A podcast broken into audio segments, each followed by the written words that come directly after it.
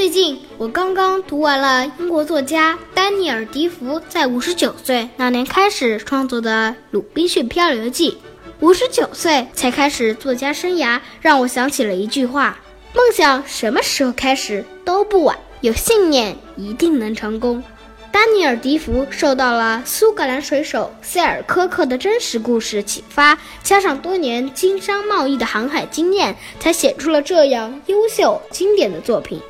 这本书讲述了一个叫鲁滨逊的青年酷爱航海，但他的爸爸不让他航海。因为鲁滨逊的爷爷就是在海上遇难的，爸爸去世后，鲁滨逊才开始了他的航海计划。在鲁滨逊第一次出海的时候，他们遇到了风浪，他晕船了。在那段时间里，鲁滨逊都不敢出海了。有一天，他鼓起勇气再次去航海，但这次没那么幸运了。他们遇到了海盗，海盗将他们俘虏，为了保住生命。他们不得不服从海盗船长的命令，尽管困难重重，鲁滨逊一直没有放弃回家的想法。在二十八年两个月零十九天之后，返回自己的家乡。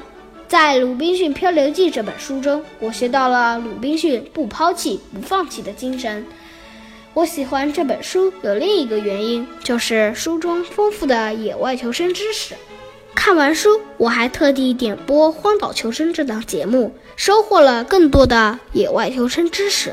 这本书在最终的结局是美好的，我很喜欢。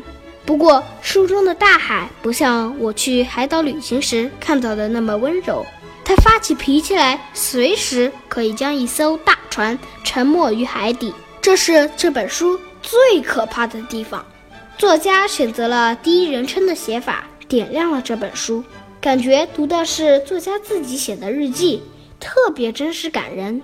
尤其是鲁滨逊的心理描写，让人觉得心痛或者愉快。听说丹尼尔·迪福写完《鲁滨逊漂流记》之后，又写了许多优秀的作品，我打算一本一本继续看下去。